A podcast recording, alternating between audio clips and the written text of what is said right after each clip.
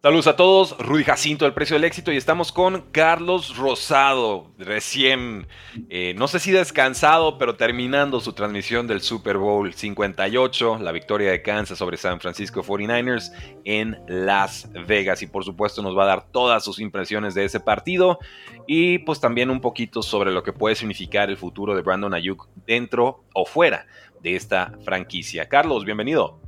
¿Cómo estás, Rudy? Bien, bien. Aquí, este, bueno, llegué el lunes en la noche. Ok. Este, y ayer me incorporé a los entrenamientos también de los Reyes y ya, ya listos aquí para hablar de la NFL, de lo que sucedió en el Super Bowl. Realmente vimos uno de los partidos históricos. Ayer estaba comentando con uno de los coaches y viendo el partido en vivo para la gente de fútbol americano, para la gente que le gusta el tema de las estrategias. Realmente uno de los mejores Super Bowls ¿eh? en toda la historia de la NFL. Para mí está dentro de los top 3 Super Bowls eh, por la manera de cómo ajustaron. Al final es un juego de muchos errores, es un juego de errores y el que comete menos errores es el que gana y, así sucedió, ¿no? En el partido ya hablaremos más adelante de lo que, de lo que pasó, de, de, esas situaciones en donde San Francisco no pudo convertir, le dejaron tiempo a Patrick Mahomes, momentos del partido, balones sueltos, equivocaciones este, pero realmente muy interesante, ¿no? O sea, me gustó mucho el tema de cómo ajustaron en la segunda mitad, esos ajustes, esa creatividad de los coaches, de, de ver qué te está jugando el rival, de ir adelante, un paso adelante. Y este, y a mí se me hizo muy, muy interesante. Para mí, uno de los mejores Super Bowls. ¿eh? Yo lo pondré en top 3. Eh, no, y, y, es que el, el, cuarto cuarto, el tiempo extra, dinastía de un lado, venganza del otro, o sea, el, sazón del partido realmente está muy bien servido, Carlos. Eh, sé que hiciste transmisión durante el partido, nosotros aquí en Chiquito lo hicimos también en el canal, entonces trato de cerrar los ojos y de mentalizarme de cómo estamos viviendo esos primeros minutos del partido y era, era San Francisco asfixiante, era impotencia de los Kansas City Chiefs, no encontraban a Travis Kelsey, a Isaiah Pacheco lo estaban frenando mucho y realmente solamente, solamente ese fumble de Christian McCaffrey en zona roja en la primera serie ofensiva mantiene a los Chiefs cerca, ya a, un golpe de distancia, pero en, realmente en el trámite de la primera mitad no se notó un Kansas City cómodo en ningún sentido. Su defensa aguantando, pero comprándole tiempo a una ofensiva que se rehusaba a aparecer. Sí, vamos, vamos por, por, cómo se dio el juego, ¿no? Primera, primera serie ofensiva de San Francisco sabía porque en playoff no había anotado en la primera serie, uno de los equipos que anota constantemente, tiene el mejor porcentaje de touchdown este, en la primera serie ofensiva.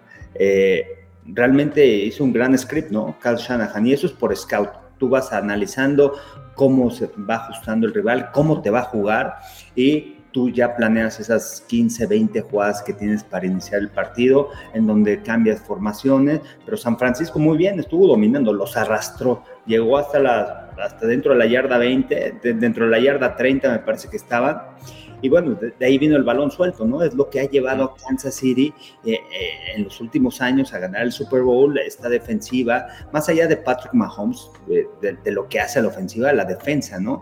Que la defensa juega fútbol americano complementario, con capturas, con balones sueltos, y primera serie ofensiva en donde San Francisco pudo empezar a ganar el momento del juego, sin embargo vino el balón suelto y costoso, ¿no? Costoso por, por la gran serie ofensiva, porque ya no se repite, porque ese script de, de, las jugadas que tú tienes, que tú planeas, pues al final estaba funcionando. Al final un error, una equivocación, también un acierto a la defensiva, porque vino el puñetazo ahí sobre el balón de Leo Chenal y, este, y provoca el balón suelto. Pero bueno, ese, ese primer detalle de cómo empieza el partido y, y San Francisco no se puede ir arriba, creo que es costoso. Más adelante, pues ya llegar y, y, darle el balón a Mahomes faltando dos minutos, pues es complicado, ¿no? Pero uh -huh. donde tuviste la oportunidad de irte arriba. Y lo que me gustó de San Francisco es, empezaron bien a la ofensiva, desafortunadamente el balón suelto, pero a la defensiva también. Recordamos que en playoffs tuvieron muchos problemas para detener la carrera, los tackles defensivos tenían muchos problemas y creo que dieron un gran partido, ¿no? Ari Campster, Jamon Hargrave, Kinlow, este, Given. Eh, Carlos, ahorita que los mencionas, ¿viste todas las lesiones que tuvieron? Eh. Eric Armstead se habló de, bueno, ya ni me acuerdo, que, que tenía un desgarre en, en no, no, recuerdo bien, el otro tenía la, la mano fracturada, ¿no? Jugaron todos todo rotos los pobres. Todos todo rotos y todo. Al final es, es Super Bowl y olvidar este, ¿no? Este, sí, estás lastimado, estás lesionado, ¿no? Estás lesionado, no puedes jugar, estás lastimado, todavía puedes jugar y, este, y, juegas con dolor. Eh, pero dieron un gran partido, ¿eh? Estuvieron conteniendo a Kansas City en el primer cuarto, la defensiva se veía sólida, se veían los ajustes que hizo Steve Wills a lo largo de la semana, ¿no? Sin tener que poner un hombre extra en la línea de golpeo, porque la, defensa de San Francisco con cuatro frontales, dos linebackers, lo que sí vi es que ajustaron y desde el principio con tres linebackers, estaba Oren Burks, estaba Fred Warner, estaba también este Kinlo, que por lo regular San Francisco juega con dos linebackers, cinco profundos. Entonces empezaron a contener el ataque terrestre, fueron, fue buen diseño del plan defensivo para empezar el partido y este, y bueno, desafortunadamente, bueno, vino el balón suelto, pero la defensiva los estaba manteniendo, ¿no? Durante el partido. Eh, la manera como contuvieron a Kelsey ya estando en el estadio, que ves ya las cosas amplias, ves todo el panorama, pues realmente, este, y lo mencionaba ahí en la transmisión, era checarlo en la línea de golpeo. Estaban checando constantemente, siempre había alguien, no tenía un free release, no tenía una salida libre para correr sus rutas, y eso evitaba que Mahomes rápido que cambiaron el esquema ofensivo Mahomes, sabemos que, que, Kansas City cambió en la segunda parte de la temporada más en ritmo, más pases de, de ritmo, una progresión 1, 2, 3, pum, lanzo el balón, ¿no? En dos y medio segundos, rápido. Este, pues eso te evitaba encontrar a Kelsey, porque lo checaban, perdí un tiempo y atrás lo estaba esperando otro. Esa fue la manera como ajustaron en la primera mitad los, los, 49ers, cómo pudieron contener a Kelsey, cómo no pudimos ver a Kelsey en la primera mitad, esa desesperación que tenía de por qué no me lanzan el balón, pues tampoco había tiempo y este... Ni espacio, claro. ni, ni, espacio, ¿no? Y, y, bueno, San Francisco se fue arriba y 3 por 0, ¿no? En el primer cuarto, pero sin ese dominio, porque pudieron haber estado 10-0, ¿no? Si en la primera serie ofensiva no, no fumblean, no, no hay un fumble, un balón perdido, creo que esa serie ofensiva se veía que iban a, llegar al touchdown. Ahora, eh, vi muchas críticas en redes sociales y, digo, esto es más del final del partido, no me voy a meter todavía con, el cuarto cuarto y, el overtime. Eh, críticas sobre que no corrieron lo suficiente con Christian McCaffrey. Digo, tuvo 160 yardas totales, muchas de ellas de pronto fueron en, en pases por tierra, pero que Shanahan se volvió a alejar del juego terrestre y que eso quizás pudo haber dejado algo de tiempo en el reloj para Patrick Mahomes y compañía. Eh, personalmente creo que en esta ocasión más bien fue el trabajo de Steve Español eliminando el juego terrestre y obligando a Brock Purdy a ganar el partido que necesariamente algo que Shanahan haya querido hacer o, dejar de hacer. Pero, no lo abandonaron, estuvieron corriendo el balón. ¿Cuántos acarreos tuvo Christian McCaffrey? Ahorita te digo. 35 yardas, o sea, estuvieron corriendo el balón constantemente y, recuerden que los pases cortos es una extensión del ataque terrestre, es una forma de poder atacar también este, por esa vía, ¿no? Yo, ya, no, no vamos a ir al cuarto cuarto todavía, ¿eh? no, no, no, no, vamos con calma, vamos con calma. Fueron 22 acarreos para 80 yardas, 8 recepciones para 80 yardas, un touchdown por la vía aérea. Eh, pues no se hubieran tenido que meter entonces a Elijah Mitchell o a Jordan Mason, pero porque McCaffrey ya no puede hacer más. 22, pero sí, son bastantes. Con que le des el balón a McCaffrey más de 20 veces es suficiente, ¿no? Por tierra. Elijah Mitchell también acarreó el balón alguno, un par de ocasiones, ¿no? También, este. Eh, pero bueno, San Francisco estaba ahí en el partido y otra de las jugadas claves en la primera mitad fue el balón suelto, ¿no? O sea, tú no puedes permitir que en equipos especiales, en juegos tan cerrados, los equipos especiales no participen. Y, San Francisco, bueno, vino la primera equivocación, ¿no? En Special Teams sobre el tema de que le pega un jugador el balón en el tobillo, McLeod hace lo imposible por recuperar el balón, pero no estaba en buena posición. Se lo quiso llevar, Carlos, era tirarse, se lo quiso, se lo quiso levantar y, y irse, ¿no? Pues sí, son, son, momentos muy rápidos, ¿no? Y tú estás esperando también que el balón, o sea, tú de repente como regresador de patadas ves cómo va botando el balón. O sea, no es tan fácil decir. No, no, no, nunca, jamás diría eso, jamás diría eso. Pero, me refiero, o sea, vio la oportunidad de poder levantar ahí el balón, de que iba a botar a su lado, pum, y agarrarlo. Se le va el balón, pero bueno, la equivocación al final es de la comunicación que hay en equipos especiales. Más allá, porque el, eh, el regresador de patadas es el encargado de avisarle a los jammers, a los corners, a los que están cubriendo a los corners afuera, de decir, este, Peter, Peter, o, alguna señal en donde se tienen que alejar el balón, porque el balón está, está cerca. Entonces es, es responsabilidad del regresador de patadas hacer ese tipo de llamados para que nadie aparezca en esa zona y no suceda esta equivocación. Tú le das el balón a Mahomes dentro de la 20, Andy Reid dice, ahorita es el momento, es el momento de matarlo, pase de touchdown, ¿no? Voy directo Inmediato.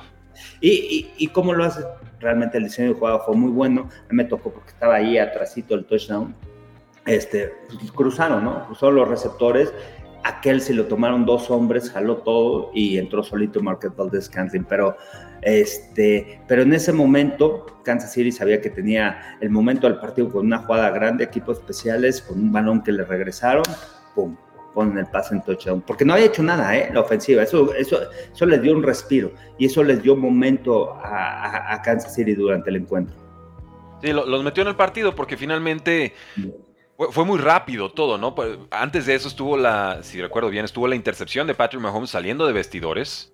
Eh, y San Francisco no logra capitalizarlo con tres puntos, con siete puntos, y, de pronto se estanca la ofensiva de, de, Brock Purdy y compañía, o específicamente la ofensiva de Kyle Shanahan y compañía, con Steve Spagnolo haciendo estos famosos ajustes de segunda, de segunda parte que ya lo han convertido en leyenda de Super Bowls, ¿no? Porque eh, van cuatro, se la ha hecho a Tom Brady, se la ha hecho a Brock Purdy, se la, se la hace a todos este, e, este compadre, y realmente este año sí le dieron una defensa superestrella en cuanto a talento y, se nota la diferencia. Antes era, vamos por el robo del balón.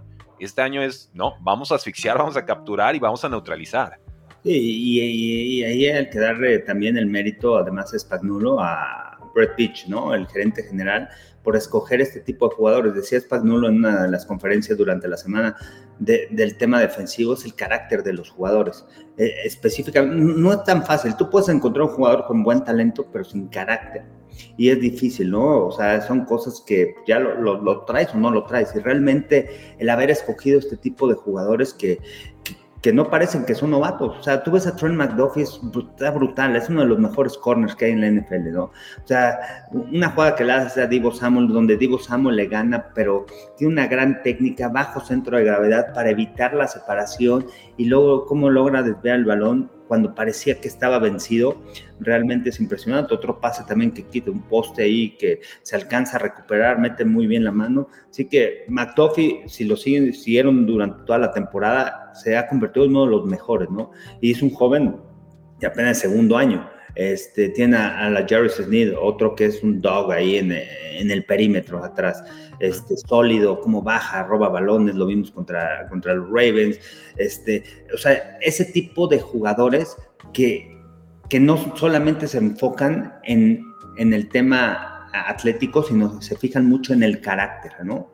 Cuando tú -huh. un jugador, ¿y cuántos jugadores del draft jóvenes están jugando con el equipo de Kansas City. O sea, ese equipo de Kansas City fue hecho del draft prácticamente. Es, el, eh, sería la contraparte defensiva de lo que los Packers son en ofensiva, con eso de juventud y talento y de draft. Así imagínenselo, pero ahora con los Chiefs y campeones, además. O sea, espectacular. Los George Karlaftis en la línea defensiva, Dios mío.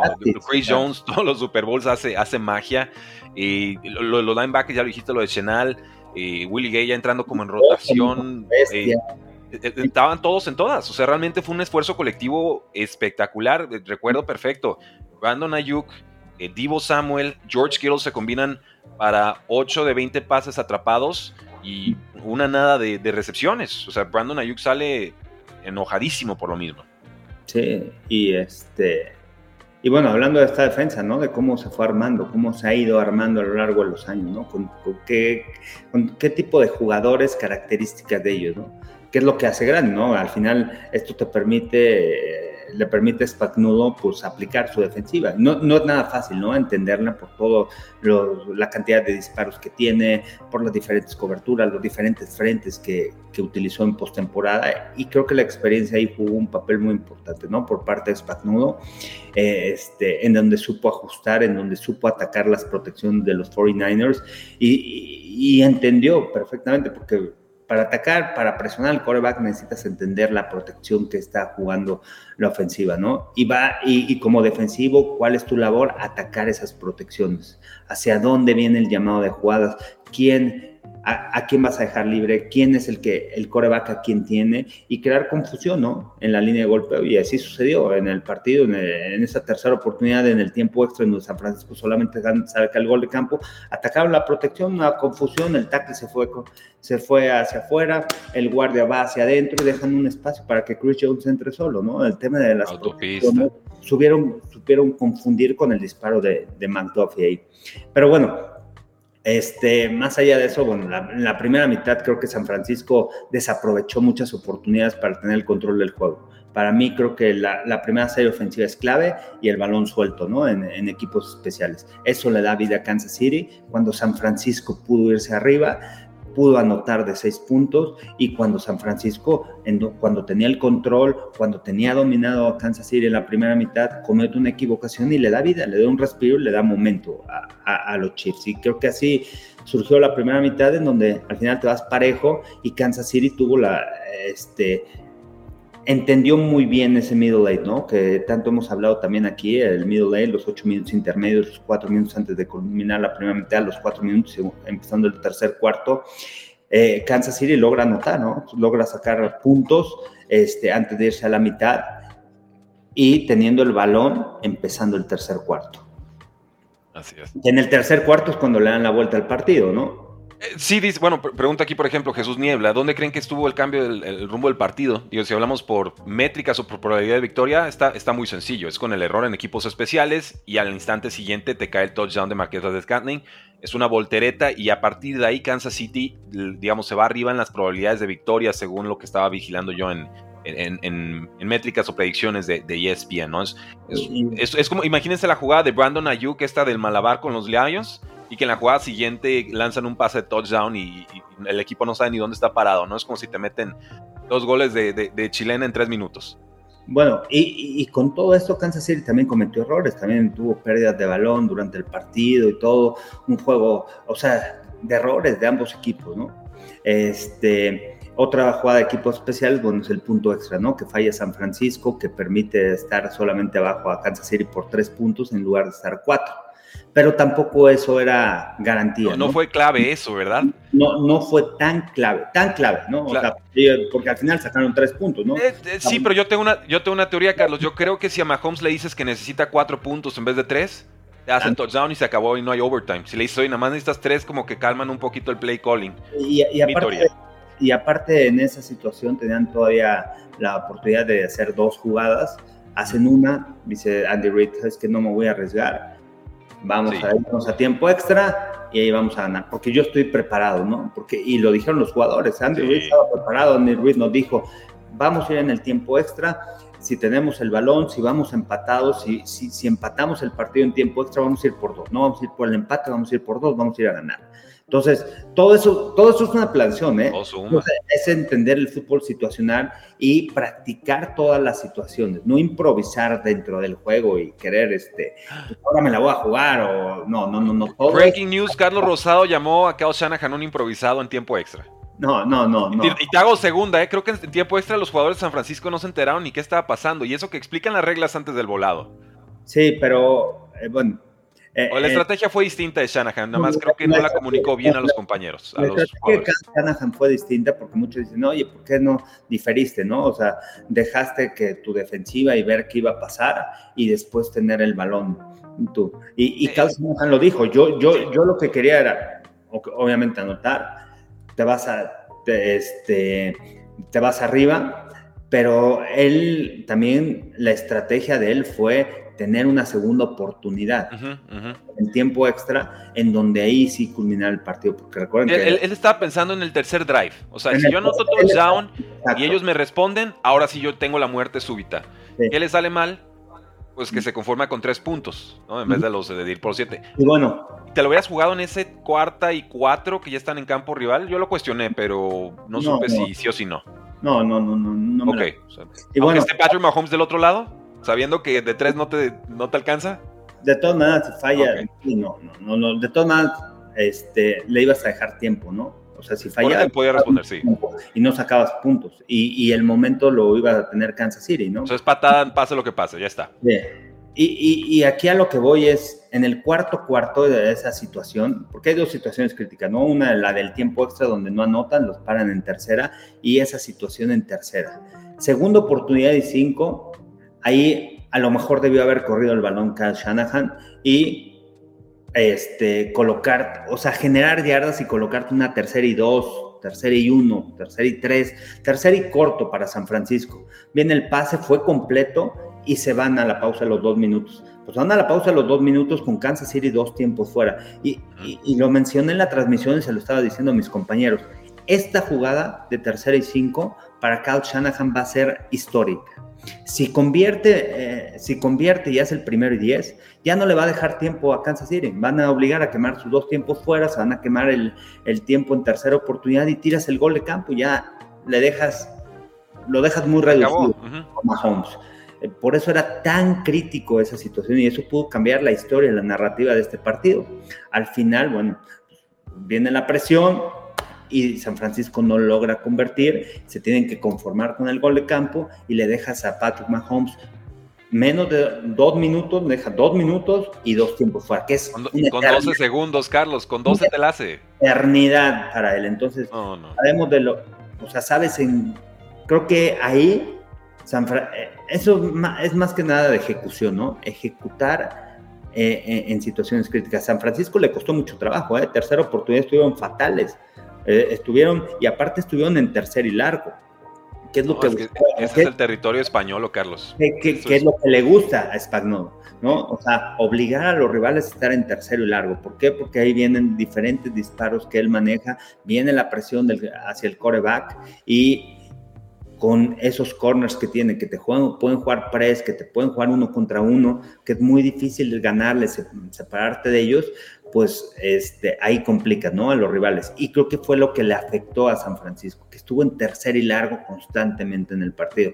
Pero más allá de eso, todo el partido estaba parejo, o sea, o sea, todas las estrategias y, respondió un equipo, el otro, equivocación de uno, equivocación del otro. Al final llega ese momento. Para mí eso fue lo crítico, ¿no? O sea, porque todavía tienen la oportunidad de sellar el juego, ya no regresar el balón a Patrick Mahomes, irte arriba en el marcador y no logras convertir ahí y bueno, le das el balón y te monta una serie ofensiva tremenda, el manejo del juego, el llamado de jugadas, el ajuste que hizo Kansas City también en la segunda mitad. Si ustedes vean, eh, eh, fue una recepción ¿no? de Kelsey. ¿Qué es, lo que, qué, es lo que estaba haciendo San Francisco? Pues checar a Kelsey.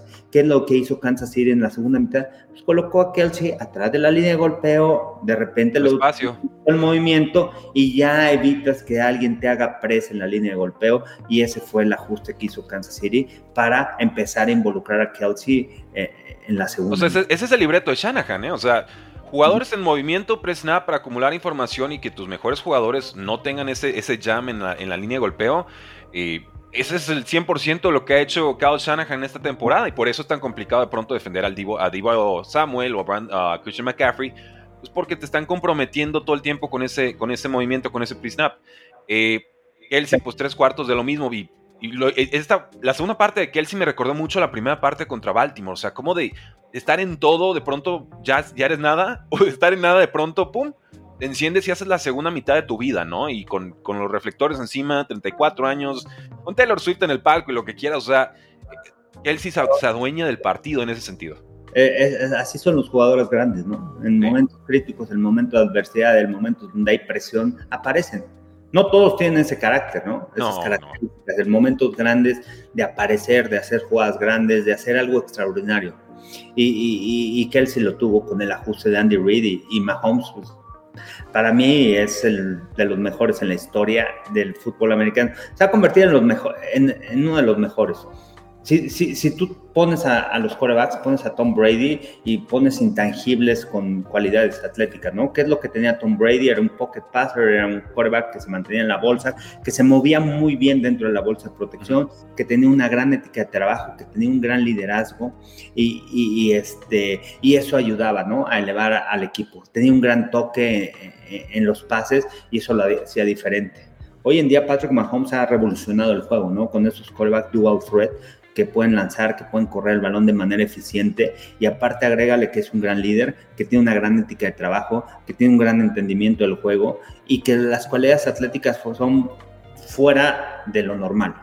Ver en vivo a Patrick Mahomes es otro boleto. Cómo lanza el balón, no le cuesta trabajo, cómo puede cruzar el balón y cómo tiene esa visión periférica de entender en dónde están los jugadores, cómo se va a mover la defensiva y, lo decía Joe Montana, ¿no? Eh, en su tiempo cuando jugaba. Yo veía, yo llegué un momento a ver las defensivas en cámara lenta. ¿Qué se refiere? Que ya entendía cuál era el proceso, el timing, los espacios, cómo se estaban moviendo, pero lo veía en cámara lenta. Cuando tú logras ver así como coreback a una defensiva, ya, ya, ya ganaste. Eh, realmente, pues el juego lo, lo, haces ver muy fácil y eso lo tenía Joe Montana y creo que en ese aspecto lo, tenía Tom Brady, lo tenía los grandes corebacks, ¿no? Peyton Manning. Y, lo tiene Patrick Mahomes, ¿no? O sea, ese timing, ese, ese, control de las defensivas, ese, esa manera de manipular, eh, no entra en estrés, no entra en pánico cuando está atrás. Este, realmente es impresionante lo. Y, hay, una evolución táctica ahí, Carlos, estaba leyendo al respecto y creo que es muy valiosa porque, para los que recuerdan al Patrick Mahomes de Texas Tech, y yo sé que tú lo recuerdas muy bien, tirotero, agresivo, jugándoselas todas, eh, de pronto le llegaba la presión y sí se alcanzaba a hacer la pelota, entonces sí había ese chip de tengo que cuidar el balón, pero pues mi roster es malo, entonces si es un roster tres estrellas contra puros roster de 5 de 5, pues tengo que arriesgar. John Gruden lo llama reckless, ¿no? Así impulsivo cuando llega a la NFL. O sea, juegas muy bien, compadre, esos pases que no he visto en mi vida, pero de pronto en zona roja te vuelves impulsivo. Llega a la liga y ¿qué es? El, juego aéreo. Eric Hill, Travis Kelsey, puro pase profundo, una locura, espectacular, MVP, 5000 yardas, 50 touchdowns, pierde algunos Super Bowls, un Super Bowl con Tom Brady, otra final de conferencia, espectáculo y demás, y, ganan finalmente el Super Bowl con Terry Hill. Lo venden y entonces llegan dos años en los que se supone iban a estar en un proceso de autodescubrimiento ofensivo. Mucho Travis Kelsey y a ver quién más puede aparecer. Les quitan, les, quitan el pase profundo con, el, con el, la, vuelta del Tampa tú, ¿no? El, cover tú tradicional y de pronto, oye, pues tiene que ser todo en cortito, ¿eh? Se acabaron tus jugadas grandes, ya no hay jugadas de trámite, ya ese uno a uno en profundidad al velocista, ya no lo vas a encontrar. ¿Qué vas a hacer, Patrick Mahomes? Y él está contento con decir, check down, check down, check down, cuatro yardas, cinco yardas, pum, pum, pum.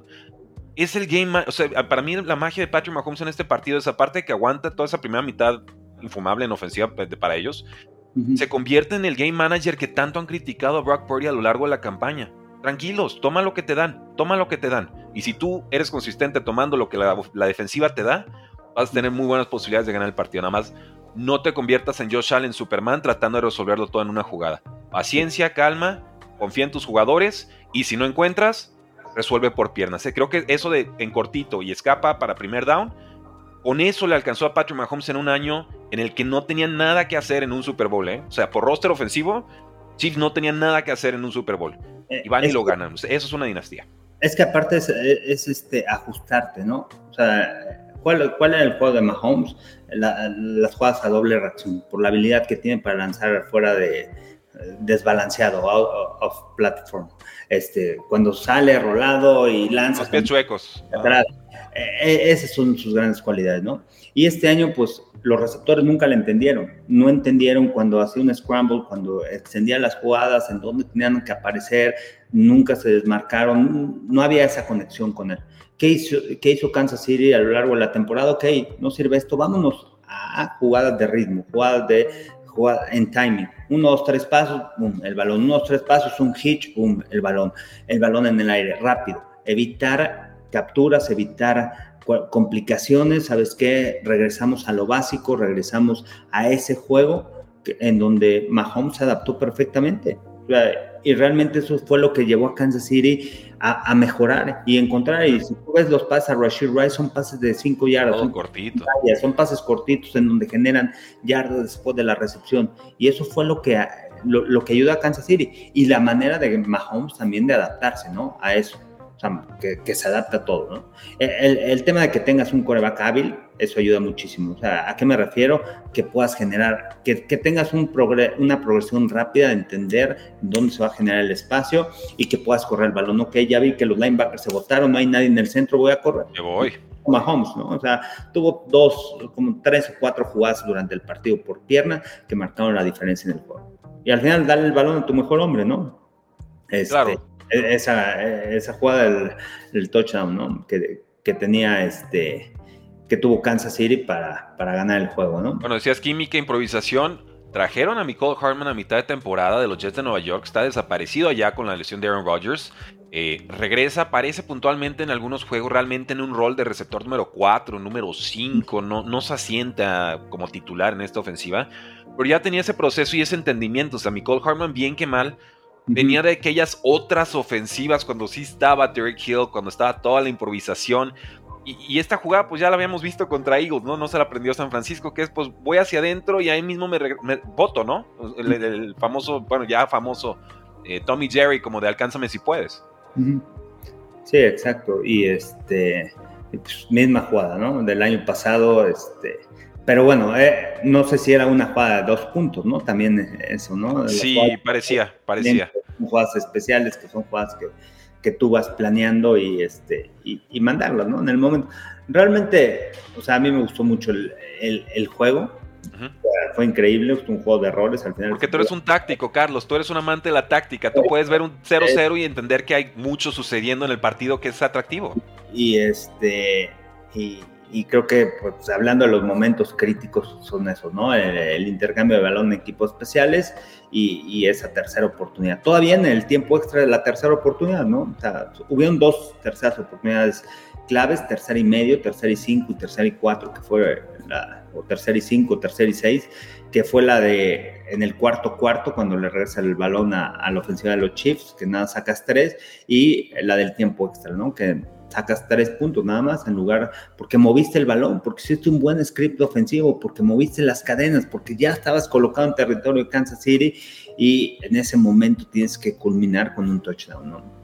Este, la Había detenido San Francisco en defensa en overtime y un castigo. Sí. Ha habido una cuarta oportunidad por ahí que también convierten, o sea, y también el tema, ¿no? De que la defensiva había jugado mucho tiempo en la segunda mitad. Sí, están exhaustos.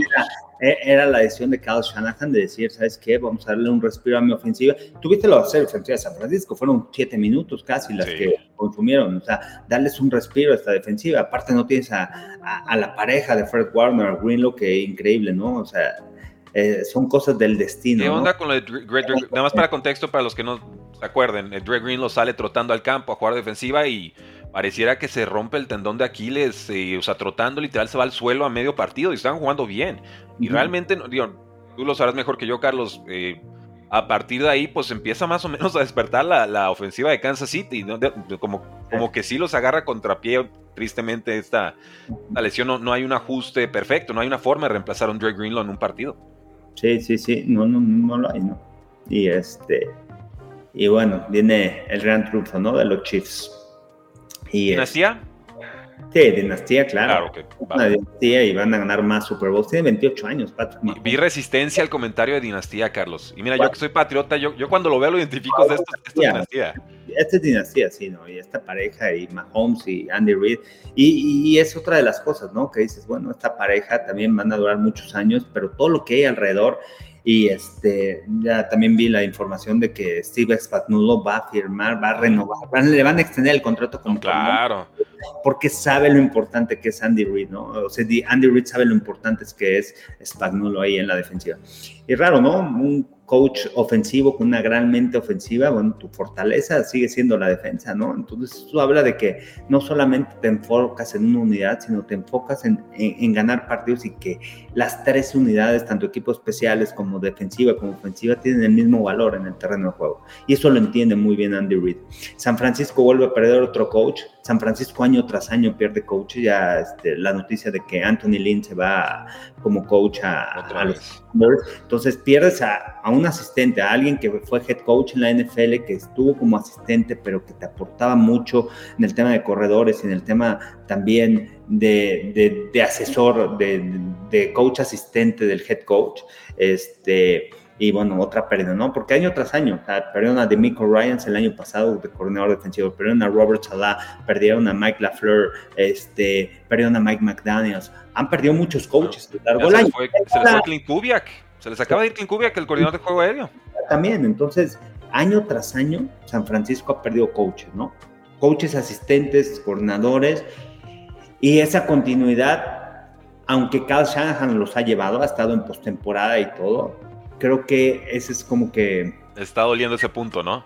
Sí, es un punto, creo que, este, va, eh, que que al final te evita, ¿no? Ganar el Super Bowl. Sí, porque sí ha tenido más estabilidad en ese sentido Andy Reid. Eh, había un poquito más de resistencia, digamos, a, pescar en las aguas de Kansas City. Y Eric viene mi sale a demostrar que él puede producir ofensivas sin Patrick Mahomes, sin Andy Reid. Eh, con el play calling él, porque Andy Reid es quien manda las jugadas en Kansas City. No le funciona el experimento en, Commanders, no sabemos qué va a hacer de Eric Bienemy. Y, y así como podemos hablar de Andy Reid en, ese sentido, pues también podemos hablar, por ejemplo, de, Bill Belichick, que su staff de cocheo realmente no funcionaba, pero de todas formas, en ese último tramo de, carrera, Patriotas también lo, lo despasaron al equipo y no encontró Bill Belichick la forma de construir el roster con nuevos corebacks y aparte estar levantando nuevos staff de cocheo. Em, y se convirtió en una guerra tremenda aquello. Sí. Oye, ¿qué te parece lo de Matt Nagy, no? O sea, también Matt Nagy tiene un... Hablemos de Matt Nagy. ¿Qué, onda con Matt Nagy? Porque realmente no se habla de él. O sea, se, había hablado años anteriores cuando estaba Eric Bienemy. Tengo que regresa Matt Nagy ya después de haber tenido experiencia como head coach que no le fue, no le fue bien. No, nada bien. Este, nada bien ahí con, con Chicago. Este, regresa y creo que el ajuste que hizo en la segunda mitad este, a la ofensiva, esos cambios que se dieron, realmente creo que es importante, ¿no? Obviamente, teniendo Mahomes como coreback, este, es difícil, ¿no? O sea, poder, poder decir, bueno, ¿quién tiene la, o sea, un buen coordinador de ofensivo, ha hecho grandes cosas, pero tienes un coreback elite, tienes un coreback en otro nivel, o sea, este, eso ayuda muchísimo, ¿no? O sea, creo que... Pasa muchos problemas. O sea, y todo ese es el mérito de Andy Reid, ¿no? De conjuntar todo el staff. Y, y, y, y, este, estaba escuchando, ¿no? También en otra, en uno de los podcasts con Michael Lombardi, este, el tema de, de, de que, ¿sabes quién estaría más orgulloso de, de, nada en estos momentos o, o, en el Super Bowl? Bill Walsh porque ambos coaches vienen de ese del West Coast Offense, de, todo el esquema, de toda la filosofía de cómo manejar un equipo. O sea, Andy Reid es el que es el encargado de todo, es el que contrata a, su gerente general, lo mismo Cal Shanahan es el que le llama a, a John Lynch para para poderlo controlar y este y que los coaches tienen el control de todo y que siempre buscan la excelencia, ¿no? Y, y en cuestión de, esquemas, pues Andy Reid tuvo que regresar, ¿no? Al West Coast Offense para que esta, esta, ofensiva funcionara, ¿no? En la segunda parte de la temporada. Sí, y, es hermoso, Carlos, porque lo llamamos West Coast Offense, pero ya se, realmente la West Coast Offense ya es una referencia, o sea, no es que todas las ofensivas son West Coast Offense, y ya. es que cada quien le da su sabor a la West Coast Offense. ¿Cómo manejas tu organización? ¿Cómo Correcto. La cultura. ¿Cómo viene la alineación entre dueño, gerente general, head coach? ¿Cómo es el control del equipo? ¿Cómo es la selección de los jugadores? Y, y, y al final, el, tema de entrenamiento, ¿no? También que es importante. Este, hablamos de que Kansas City año tras año es una dinastía, tienen uno de los mejores corebacks, tienen un gran corredor defensivo, pero hay que hablar de lo que hacen en el training camp. El training camp de Kansas City es uno de los más duros y, no sé si escucharon también el podcast de, han escuchado el podcast de los Kelsey, este, ahí habla, ¿no? Travis Kelsey de lo fuerte, de lo intenso que es el training camp, de cómo lleva al límite Andy Reid a sus jugadores cuando este, viene el comparativo, ¿no? Con Filadelfia, que es más relax, más este, tranquilón y todo. Este, Andy Reid a dónde lleva a sus jugadores. Lo mismo de Kyle Shanahan, ¿no? Cuando lleva Javon, Javon Hargrave este, en una de las entrevistas en un podcast, este, dice, bueno, pues es, un, es, este, es de risa, ¿no? Los, los, este, los entrenamientos de Filadelfia son mucho walkthrough, cuidan a los jugadores mucho durante la semana. Dice, aquí en algodones. Es serio y los entrenamientos son fuertes, son intensos. Y bueno, pues ese es el resultado. Es que es de la vieja escuela. Andy Reid viene, él, viene de los finales de los 90. Él, pues él, viene de, él, viene del árbol de, los Packers. De, Bill Walsh, ¿no? Porque, San Francisco, Packers, Eagles, Chiefs. él viene de con Mike Holmgren, ¿no? Cuando Aparte, su clon. Eh, eh, estaba, en Green Bay con, este, y Holmgren estuvo eh, en el, con Bill Walsh, ¿no? O sea, viene de ese, de ese, ¿cómo se llama? De ese, de ese árbol. de cocheo. Digo, qué y podemos, yo sé que algún día, Carlos, vamos a agarrar cafecito y nos vamos a poner a platicar, yo creo que tres días seguidos de, de, Bill Walsh y cómo ha ido evolucionando todo este tema de los esquemas y demás. Eh, pero hay una contraparte en esta historia. Evidentemente ya lo de, lo de Kansas City es una dinastía. Andy Reid y Patrick Mahomes en la cima. A nivel talento, yo no tengo ninguna duda de que Patrick Mahomes es el más talentoso de la historia. Es, es básicamente, y, les mostraba ayer mi, mi, scouteo de Mahomes del 2017 en mi 3 ya ni existe la página, pero lo tenía guardado. Y mi comparativo inicial era Brett Favre. Es que Patrick Mahomes es Brett Favre sin las intercepciones. Es, increíble y eso lo detecta Andy Reid de inmediato, hace el trade up, van por él y le da ese año de calma de, hey, Con Brett Favre seguramente hacíamos esto, pero nunca aprendió a quitarse estas cosas de su chip. A ti te lo vamos a desactivar. Apréndele a Alex Smith, que él es la contraparte. Él se hizo súper cauteloso y ahí lo estoy abriendo para que se haga más agresivo. Entonces, ese, ese, esa sinergia, ese maridaje, se sigue viendo reflejado. O sea, por favor, denle un anillo de Super Bowl a, Alex Smith también.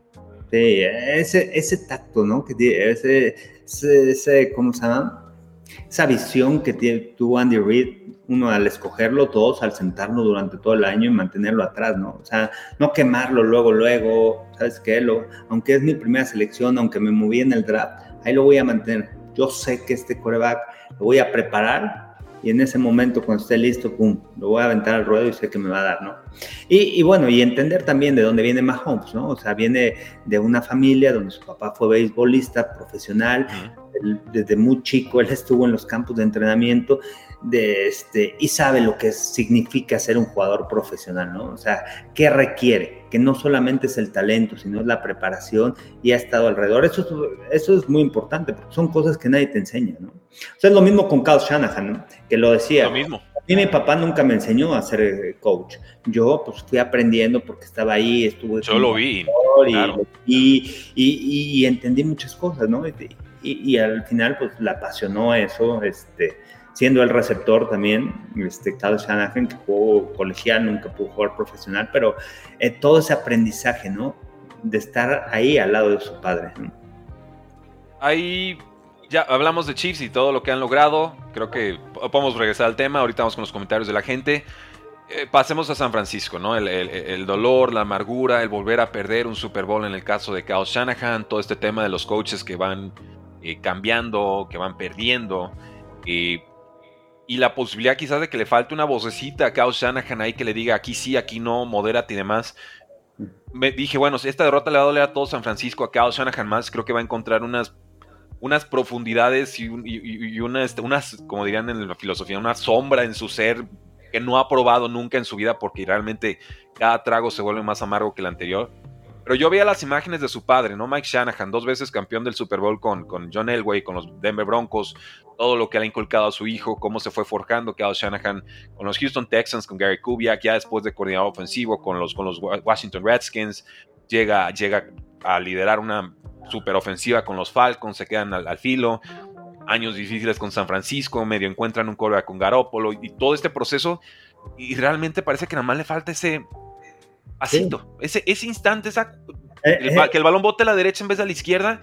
Pero es que el balón se rehúsa a votar a su, a su favor, ¿no? Y, hay cosas que ha dejado de hacer Kyle Shanahan. En muchos sentidos es muy soberbio el compadre. Me lo han dicho de primera mano que el, el, compadre se siente de pronto como, como, eh, como el regalo de los dioses a la humanidad. pero es que su, su mandado de jugadas de pronto sí parece como el regalo de, de los dioses para la humanidad. Pero falta algo. Y, y, ya no sé si es fortuna, si es destino, si es tragedia, el roster ahí estaba, el quarterback te alcanzaba para ganar un Super Bowl, pero quizás eso es lo que le falta, un quarterback superestrella. Que, que, hay que este, decirlo, ¿no? Como es, Brock Purdy es un quarterback muy bueno y va a ser pues. en la NFL. ¿eh? O sea, el juego que dio, realmente yo le vi dos, tres pases que dices, este cuate está en otro nivel, ¿no? O sea, esa anticipación que tiene, esos pases atrás de los linebackers, dices, ¿en dónde pone el balón? ¿Con qué confianza lanza el balón ahí? A la zona, cuando el receptor está plantándose para ir en la escuadra adentro hacia adentro, atrás de los linebackers, el balón pone el balón a la zona con ventaja para que el receptor llegue, atrape el balón y todavía pueda generar yardas, o que atrape el balón y el profundo, que está muy cerca, evite llegar. Realmente, este, Brock Purdy, este, va a crecer mucho, ¿no? En la liga, segundo No es su techo este, este no es su techo.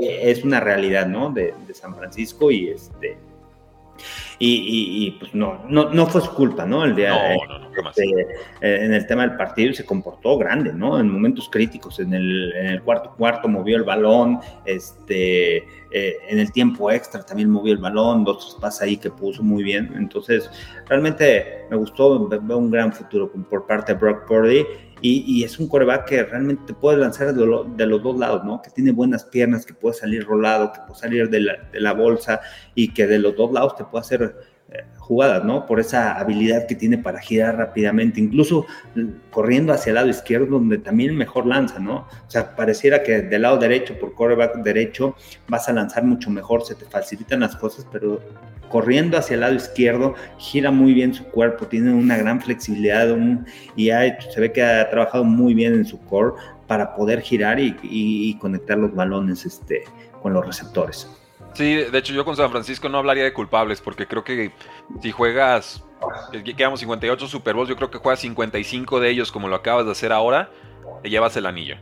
Sí, claro. Shanahan en uno se topó a Tom Brady, en otro se topó a Patrick Mahomes y Andy Reid y en el otro, pues sorpresa, otra vez Patrick Mahomes y Andy Reid. O sea, no le ha tocado un Super Bowl fácil, entre comillas, a, a Kyle Shanahan. Siempre ha sido las pruebas más altas que te puede tocar un Super Bowl a nivel historia NFL y pues ni modo, tú no eliges tu rival, tú haces lo tuyo, pero me queda claro que contra otros quarterbacks o otros head coaches, Kyle Shanahan ya hubiera tenido otros anillos. Sí, pero, pero así es, ¿no? O sea, o sea, te vas a enfrentar a un equipo grande, ¿no? Un, claro. un quarterback este, en el Super Bowl, en la final de conferencia. Este, eh, el ejemplo para mí también es Matt LaFleur, ¿no? O sea, ustedes ven el porcentaje de Matt LaFleur en postemporada, año tras año llevando un equipo, pero no, no ha llegado, no ha dado ese gran paso, no, ha dado ese paso hacia adelante. Incluso con Aaron Rodgers, ¿no? No lo pudo dar. Este, ¿Qué le faltó, no? A la Fleur para, para poder llegar a esos niveles, ¿no? Es difícil, es difícil y... no es fácil, ¿no? No, es fácil. Y, es multifactorial y, de pronto puedes darle mucho peso a algo que quizás no tiene tanto peso, ¿no? Y era algo más circunstancial, algo que pues, ese día no te tocaba, el, el, balón sopló tantito el viento para la derecha y entonces se fue para ese lado y tú rompiéndote la cabeza de qué más pudo haber hecho y la verdad es que a veces es nada, a veces no podías haber hecho mucho más. Creo que en este caso sí, Kyle Shanahan digo, tendrá ese proceso de reflexión y de dolor y demás. San Francisco está en una muy buena posición todavía, le quedan años de contrato novato de Brock Purdy, buena parte de su roster sigue, sigue sano. Habrá que ver la, extensión de contrato de Brandon Ayuk, ahorita quizás platicamos un poco de eso. El y, de cocheo sufriendo, pero va a seguir San Francisco. Ahorita es favorito para llegar al siguiente Super Bowl en las apuestas. San Francisco y va a ser muy importante las finanzas, ¿no? Tienen uno de los mejores medios ofensivos pagados, que es Strong Williams, uno de los mejores receptores pagados, que es Divo Samuel, el mejor a las, los mejores a las pagadas, George Kittle, el, mejor, el corredor más pagado, Christian McCaffrey. Este, la ventaja es que tienes todavía en tu tercer año, pero ya va a empezar la de contrato de Brock Purdy se empieza a acabar. Tienes una línea defensiva que te vale arriba de, un, de 100 mil dólares, ¿no? O sea, con Armstead, con Bosa, que extendiste contrato este año, con Harvard, que lo trajiste, ¿a quién vas a poder mantener de todos ellos, no? Fred Warner, que extendiste contrato este año. O sea, tienes una defensiva que le pagas bien, ¿eh? Shabar va a cobrar bien este año, le fue bien en la temporada. Aquí tengo los números, Carlos. Eh, eh, justo me estoy metiendo en el salary cap de los equipos. Es interesante cómo manejan los números, con quién se quede San Francisco, cómo esté el tema del tope salarial para ellos. ¿no? San Francisco gasta 140 millones de dólares en ofensiva, gasta 130 millones de dólares en defensiva. En equipos especiales gasta casi 5 millones y medio. Esto los va a meter en una situación comprometida muy pronto. Eh, recordemos que el espacio salarial para esta siguiente temporada es de 242 millones punto dos. Entonces, pues están, pues, están excedidos, ¿no? Estaba, sobregastaron un poco o bastante esta temporada porque este era su año más claro de Super Bowl. Creo que el siguiente todavía lo puede ser, pero ya vas a tener que decidir si aplicas etiqueta de jugador franquicia con Brock Purdy, a qué veteranos vas a ir soltando. O sea, empiezan a entrar en esa fase 2 de ya no tengo el contrato barato de quarterback, ya le pagué, ¿dónde empiezo a hacer los recortes? Que eso es lo que ha hecho muy bien Kansas City y, pues, es, acertando en el draft con talento barato, no hay más. No hay más, sí, sí, exacto. Bueno, eh, dos preguntas, Carlos. Eh, Chase Young no regresa entonces con San Francisco, ¿verdad? Yo creo que no. No. el dinero. Jugó bien, ¿eh? Jugó eh, una buena primera mitad. En todo el play, en todos los playoffs, ¿no? O sea, le vas a pagar un dineral a una primera, a alguien que fue primera selección para que te juegue dos cuartos. Dos partidos, sí, no. Ah, en ese lado lo entiendo, no. No, dos cuartos, ¿eh? Ni siquiera, o sea. Instantes, instantes, sí. Instantes, este porque la segunda mitad ya no apareció. No, no lo mencionamos. El juego contra Detroit tampoco, el juego contra Green Bay tampoco. O sea, ¿en dónde vimos a Chase Young, no? Ese, ese jugador estelar, porque eh, tú te imaginas, y, lo que hizo en el colegial, ¿no? Chase Young, primera selección global y todo. O sea, ¿te imaginas a alguien fuera de serie? Para mí, creo que alguien que les hizo falta a los 49ers fue Clay Farrell. Klein Farrell tuvo una gran campaña con los Niners este año y desafortunadamente salió lesionado, pero era del, otro lado de Nick Bosa, ¿no? Que lo necesitabas porque al final necesitas que le quites el, doble equipo a Nick Bosa.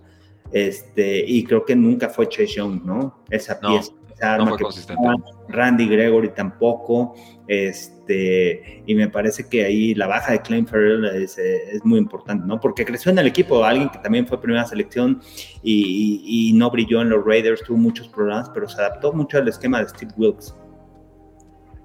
Y el mejor coreback del partido, Carlos. Eh, platicamos un poquito de Javon Jennings. Jennings es un buen jugador, es un jugador un tercer receptor sólido, este, que realmente pues, lo aprovecharon. Esa jugada del doble pase, este, eh, manda muy bien, ¿no? En ese momento clave, tú, también como coordinador ofensivo, como head coach, tú tienes diferentes jugadas especiales, pero más allá del diseño de jugadas es entender y saber en qué momento las vas a mandar, ¿no?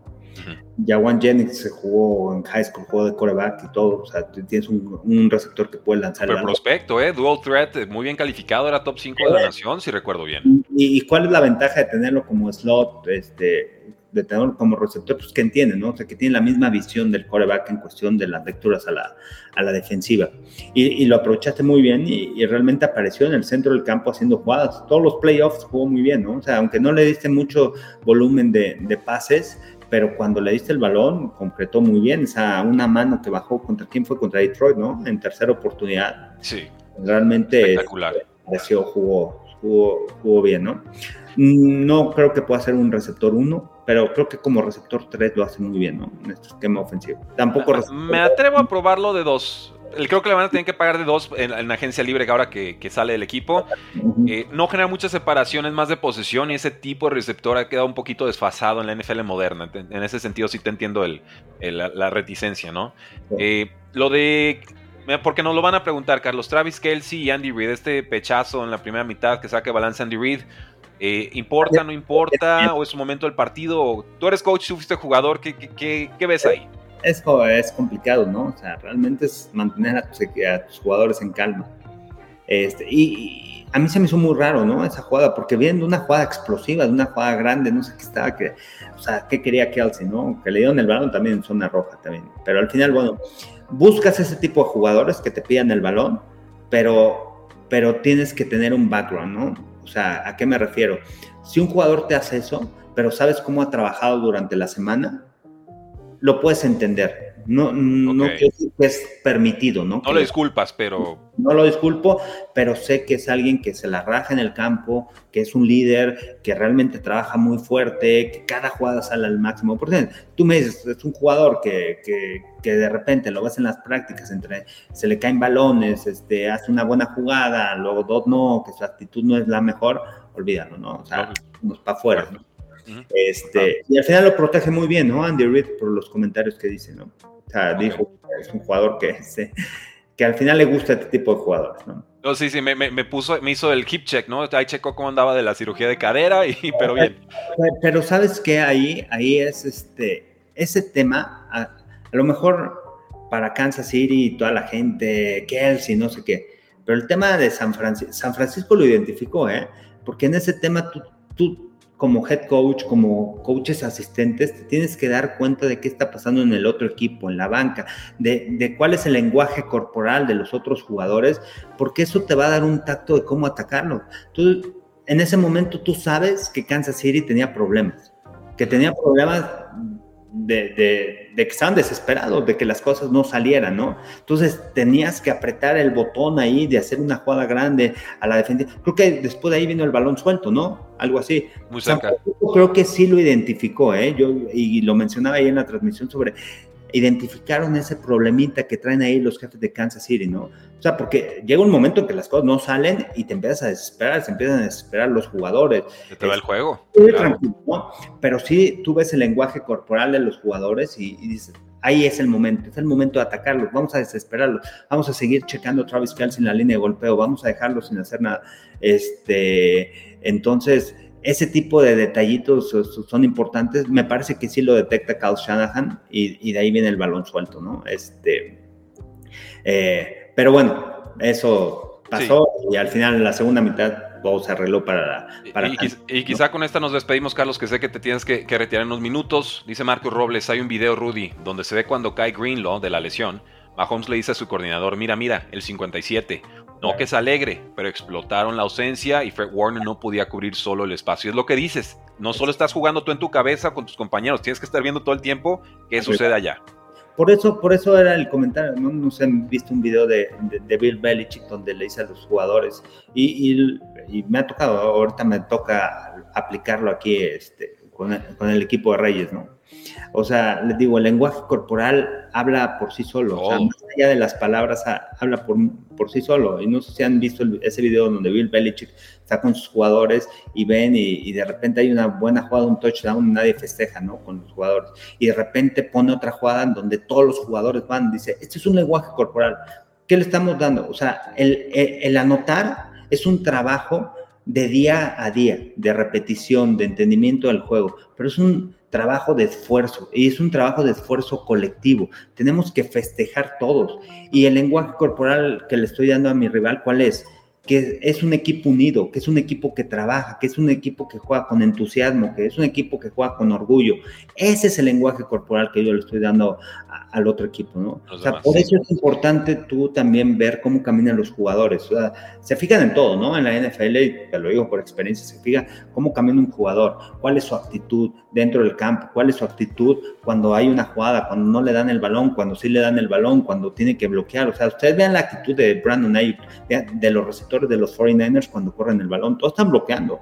O sea, aunque no te den el balón, estás bloqueando, estás ahí, estás peleando, estás ayudando a tus compañeros. Sabes que es un, deporte colectivo y que a veces tienes la oportunidad de hacer la jugada grande, a veces te toca jugar otro rol durante el partido. Entonces, todo comunica. Todo comunica, Carlos. Todos esos son intangibles muy importantes que hacen a los equipos, bueno, llegar a otro nivel. Y, en ese sentido, Carlos, estaba viendo, eh, ya último comentario antes de, despedirte, muchas gracias por la fantástica transmisión. Ya en otra oportunidad nos platicás cómo es el behind the scenes de Las Vegas y que ya sé que les dejan ahí algunas botellitas después del partido, lo que sobró, ¿no? Eh, alcancé a ver las fotos ahí, las barras de sí, llévenselas, úsenlas. Y yo de, ah, mira, están consentidos. Quería comentar rápido, Carlos. Eh, Bill Belichick, Super Bowl contra los Seattle Seahawks. Llega esta jugada explosiva, la carrera de, de Marshawn Lynch, se tiene eh, el linebacker Dante Hightower, se acaba el reloj, tiene un tiempo fuera Seahawks y Bill Belichick tenía varios. No pide tiempo fuera y todos vueltos locos. ¿Qué está sucediendo, Belichick? Tiempo fuera, se te acaba el reloj, te van a anotar, no vas a poder avanzar.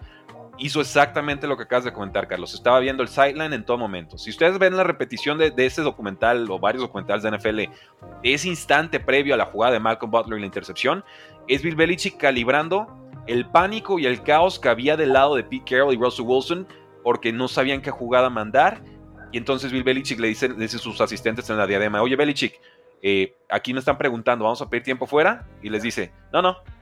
I, I know, I got it. ¿No? Así como, no, no, no me paralicé, no me choqué, no es que no sepa pedir tiempos fuera. Estoy, estoy, estoy viendo. No lo dije, pero estoy viéndolos. Ve el caos. Dice, no, no voy a pedir tiempo fuera para resolverles la situación que ellos vayan y resuelvan y demuestren que este momento es para ellos. Y entonces ah, llegan al default a su jugada automática en zona roja que ya tenían estudiada. Caen en la trampa de Bill Belichick y por eso Bill Belichick es Bill Belichick y de pronto pues por eso Kyle Shanahan en jugadas o instantes así quizás no haya dado ese último paso supremo al que ya llegó un Andy Reid. Que en su momento era un Kyle Shanahan Andy Reid, ¿eh? él también era la impotencia en estos partidos. No, y cuánto le costó a, a estar en este nivel, ¿no? O sea, cuántos años pasó que estuvo en postemporada, que no llegaba, que no llegaba, llega un Super Bowl con Filadelfia, no lo logra ganar, y, que también tuvo varios coaches que fueron, que, ahora son head coaches, ¿no? Me parece que son 11 asistentes de los que han estado bajo Andy Reid, que han tenido la oportunidad de ser entrenadores en jefe, ¿no? Y, y, que le costó a Andy Reid llegar a este nivel, a esta, a esta dinastía que ha creado con Kansas City. O sea, la experiencia cuenta mucho, ¿no? Es un trabajo de, años y es un trabajo de aprendizaje año tras año, experiencia, estar en postemporada y todo. Porque hoy vemos a Andy Reid, sí, el mejor todos los tiempos, tiene 259 juegos ganados. Sí, eh. pero ya es materia hecha.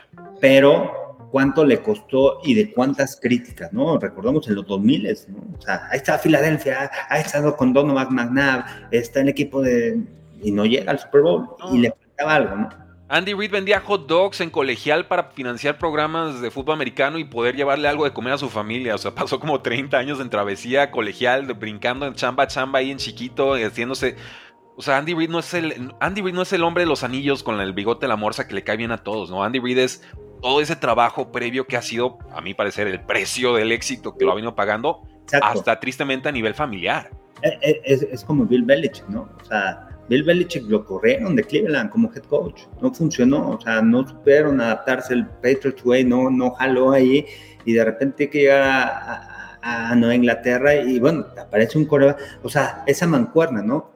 Que, el aliado. Que, que, es muy importante también, ¿no? Que los jugadores entiendan hacia dónde vas, entiendan la filosofía y, y que tengas un líder en el equipo. Si, tienes si no tienes un líder en el equipo y que vea o sea, que tenga la misma visión, que entienda tu filosofía como head coach, es muy complicado. Parece fácil, ¿no? Parece que todo... ¿no? es lo más difícil, Carlos. Es lo más difícil.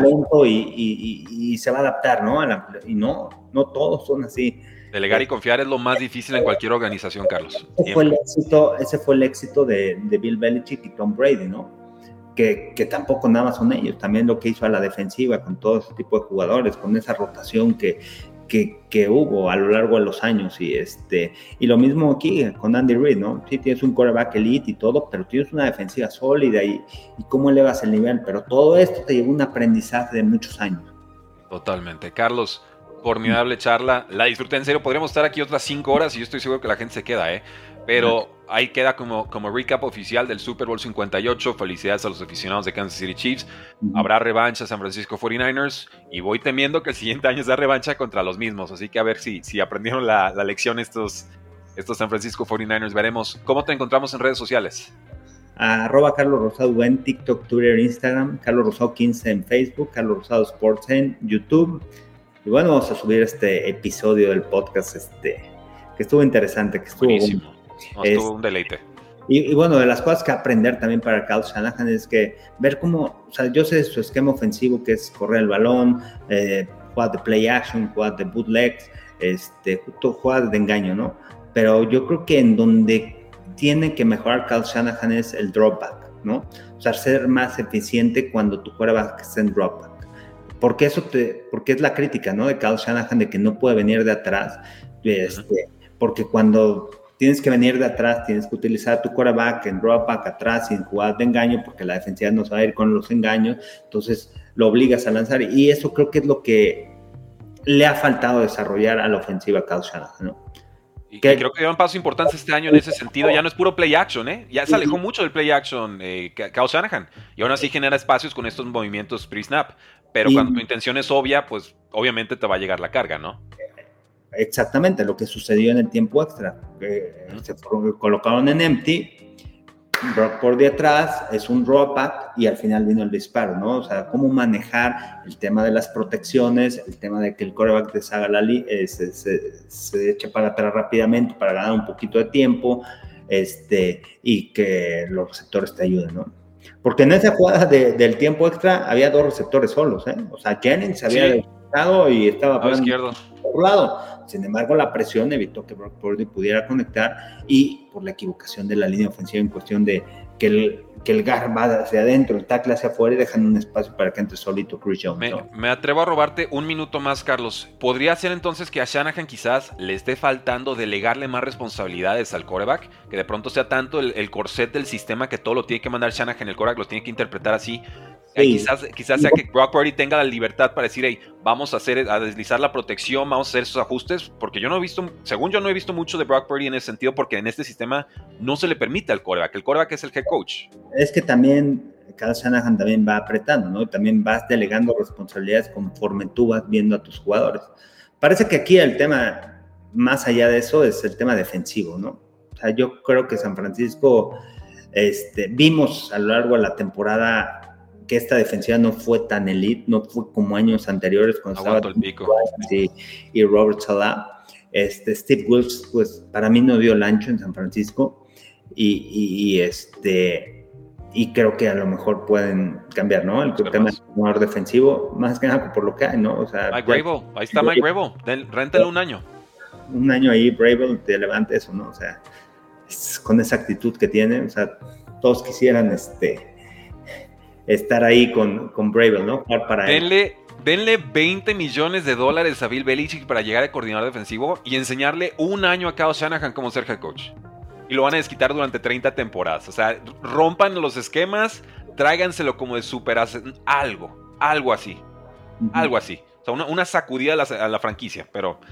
Sí. Bueno, sí, yo creo que es lo que le falta, ¿no? O sea, eh, eh, para dar el siguiente paso, ¿no? San Francisco. Sea, para dar el siguiente paso, me parece el tema coordinador defensivo. Para mí dejó mucho que desear Steve Wilkes. A pesar del plan de juego, ¿no? Que hizo en el Super Bowl. La primera mitad, sí. Este, pero creo que ahí les hace falta Ahí lo tienen, damas, damas y caballeros. Gracias por habernos acompañado el día de hoy.